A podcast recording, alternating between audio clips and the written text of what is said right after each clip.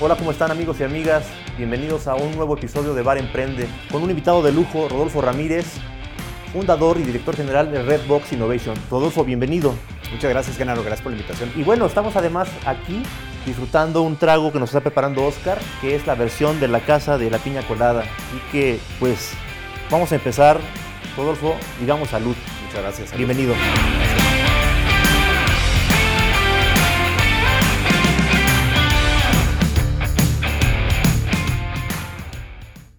Rodolfo, cuéntanos un poquito primero para empezar, ¿quién es Rodolfo Ramírez? Eh, ¿Tienes hijos? ¿Eres padre? ¿Eres este, esposo? ¿A qué te dedicas, Rodolfo? ¿Y cómo llegaste a, a fundar Redbox Innovation? Claro que sí. Eh, mira, yo soy el orgulloso padre de dos chavos, ¿no? Tengo dos chavos, uno de 14 y uno de 9. El de 14 está haciendo su verano conmigo, entonces está divertido tenerlo en la oficina. Este, casado eh, desde hace 20 años. Y yo a lo que me dedico desde hace 18 es al tema de la innovación. Entonces nosotros le ayudamos a las organizaciones de todos los tamaños en Latinoamérica a pensar qué sigue para sus negocios. Porque cuando se habla de innovación es una palabra que tiene mucho tiempo de moda, pero la gente no sabe cómo entrar. Entonces a lo que nos hemos dedicado en estos años es a darle forma, a bajarle un proceso muy sencillo y muy fácil de seguir y entonces en función de eso ayudarle desde grandes compañías de consumo, bancos, etcétera, hasta emprendedores a primero pensar en una propuesta completamente nueva y después a darle forma para que la puedan poner allá afuera. Claro, claro. Las empresas pequeñas y micro son las que yo creo tienen más miedo a la palabra innovación y las que ahorita más están padeciendo porque tienen menos elementos para, sus- para sostenerse, para, para aguantar. Y un factor que hemos visto, y tú lo has dicho en tus presentaciones, eh, clave para que todo se reactive en algún momento es el miedo. La innovación puede ayudar a, combatir este miedo que está ahí entre consumidores, inversionistas, proveedores. ¿Se puede hacer algo con la innovación para combatir el miedo? Sí, claro. A ver, eh, lo que tienen que hacer es justamente innovar en la experiencia, en el producto, en el servicio que ofrecen, para bajar ese factor de miedo. Es una mezcla entre decirle a la gente, te estoy cuidando, pero no lo estoy haciendo para asustarte. Muchos hemos visto un video que circuló de un bar en España hace algunas semanas, que era una casa de terror, donde la gente llegaba y había divisores de acrílico, este, y todo el mundo tenía que estar con caretas, y te tomaban la temperatura en cada esquina. La gente no, va, no se relaja en un lugar así. Claro. Entonces, la innovación consistiría en cómo hago que la gente se sienta segura en ese espacio, pero también cómoda. Como justo estamos tú y yo ahora, ¿no? Eh, guardando nuestra sana distancia, eh, platicando, platicando con ustedes, pero respetando las reglas de seguridad para todos, para que esta charla sea agradable y no sea un estrés, ¿no? Así, Así lo es. estamos haciendo. Me acuerdo justo que en una presentación de ustedes pasaron un caso de un restaurante japonés, donde usaban eh, muñecos de peluche para sentados en, en- en una silla sí y una no, para que la gente pudiera estar mucho más cómoda y, y divertirse y no decir, chin, me pusieron una X ahí para que no, no me siente ahí o, Exacto. O me pusieron este acrílico para dividirme y no poder ver a la gente, sino simplemente con, con utensilios, con peluches que ya tenía el restaurante, estaban separando la- las sillas y la gente pues hasta se, se divertía y ya no había este estrés, ¿no? Sí, porque era el restaurante de un zoológico. Entonces venía al caso justamente tener animales, pero de peluche. Obviamente si estás en un lugar eh, pues más de chavos, por ejemplo, ¿no? O en un lugar más de adultos, pues el peluche no hace sentido. Claro. Entonces, ¿qué podrías poner en las sillas que, que ha- que haga sentido con el ambiente y que haga sentir cómodo a la gente para eso? Y ese es un ejemplo muy sencillo. Pero justamente de eso se trata. El reto es cómo hago que la gente se sienta protegida, pero también relajada. Si no, no vamos a salir. Me gustaría que me platicaras de alguna crisis personal o profesional que hayas tenido y, y qué lección aprendiste de esta.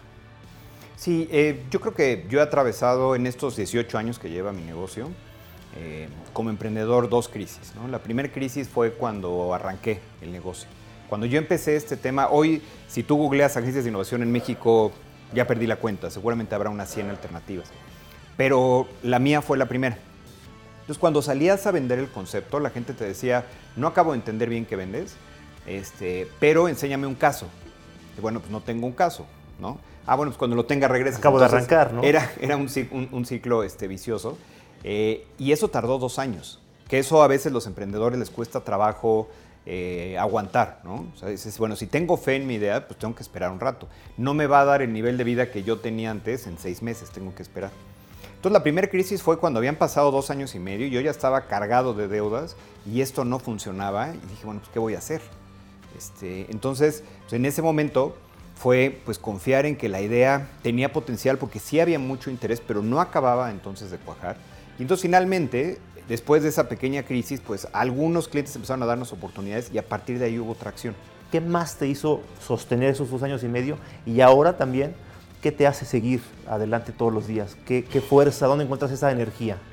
Mira, en, el caso de la primera, definitivamente fue mi esposa un, eje muy importante, porque nunca hubo, nunca hubo presión. Entonces los dos trabajábamos afortunadamente y ella dijo, yo te voy a apoyar este, y creo en que tienes una idea potencial. ¿no? Entonces, esa fue. Y la otra es que yo pedía consejo de gente que respetaba y en general el feedback era aguanta. O sea, le vas a dar la vuelta, aguanta. Entonces, tener esos, esos dos soportes fue muy importante. Mis hijos también lo que quiero es que en 10, 15 años que haya pasado esto y ellos sean mayores y hablemos de este tema, pues esto se convierta también en un ejemplo para ellos. Entonces, dile, mira, la pasé mal, fue un momento muy difícil, pero logramos darle la vuelta. No sabemos de qué forma, pero ah, le, acabamos dando la vuelta y para que sea un ejemplo para las decisiones y los retos que ellos vayan enfrentando. Y finalmente también por mi equipo. Entonces ahorita somos un equipo aproximadamente de 40 personas este, y entonces también hay una responsabilidad fuerte con ellos. En este camino de innovación, yo sé que ustedes están trabajando ya ahorita en tres proyectos, uno de retail, uno de agencias de autos y uno más de restaurantes. Y en esta eh, propuesta de cambio hay una parte importante digital y una parte eh, de volver a la experiencia humana, ¿no? ¿Nos puedes platicar un poquito qué importancia tiene tomar en cuenta estas dos, estos dos caminos para cualquier negocio, para poder volver a atraer a la gente y vencer este miedo? Sí, es muy importante que, pues, algo que nos ha mostrado esta época es que el futuro es híbrido, ¿okay? Parecería hoy que todo va a ser digital y a distancia, pero no, seguimos siendo humanos y el contacto físico o la cercanía, este, aunque no podamos tocarnos tal cual, este, es indispensable.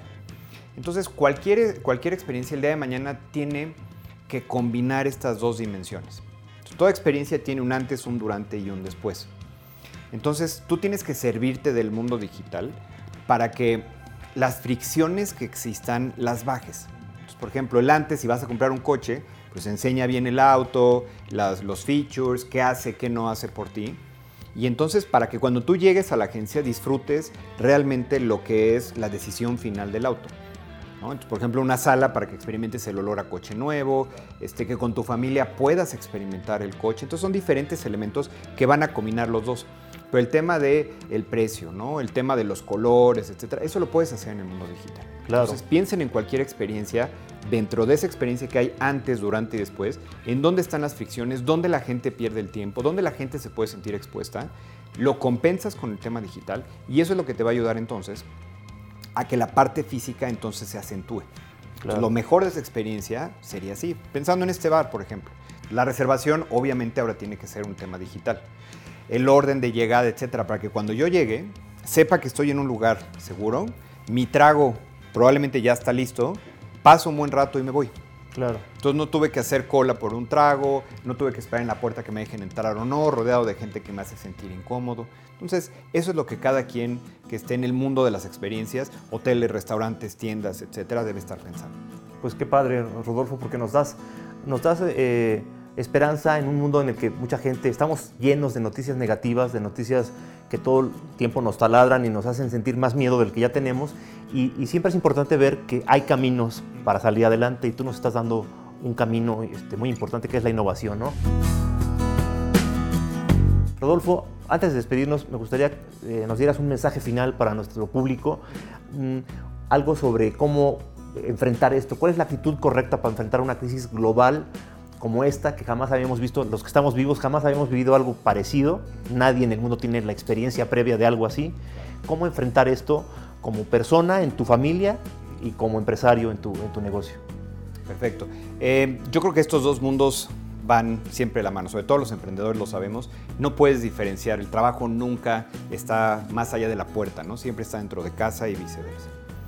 Entonces, lo primero es tenemos que ser realistas. Entonces, este tema del virus no va a desaparecer en marzo del siguiente año.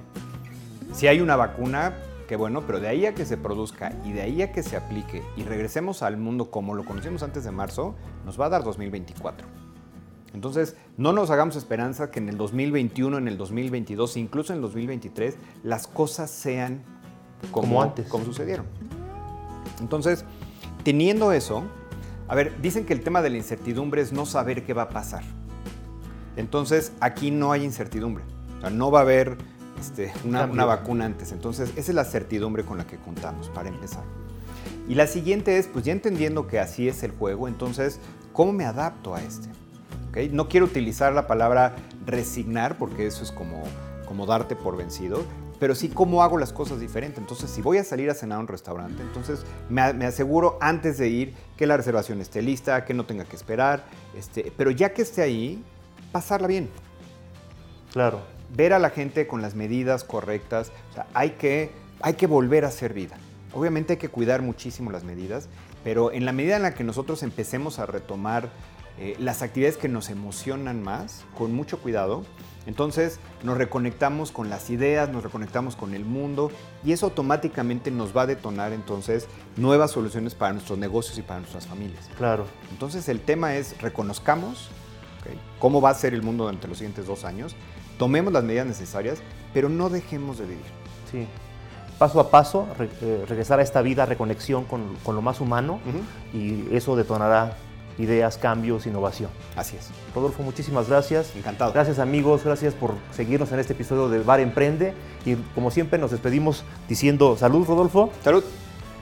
y no se olviden que nos escuchamos la próxima semana en este bar que pase lo que pase, nunca cierra.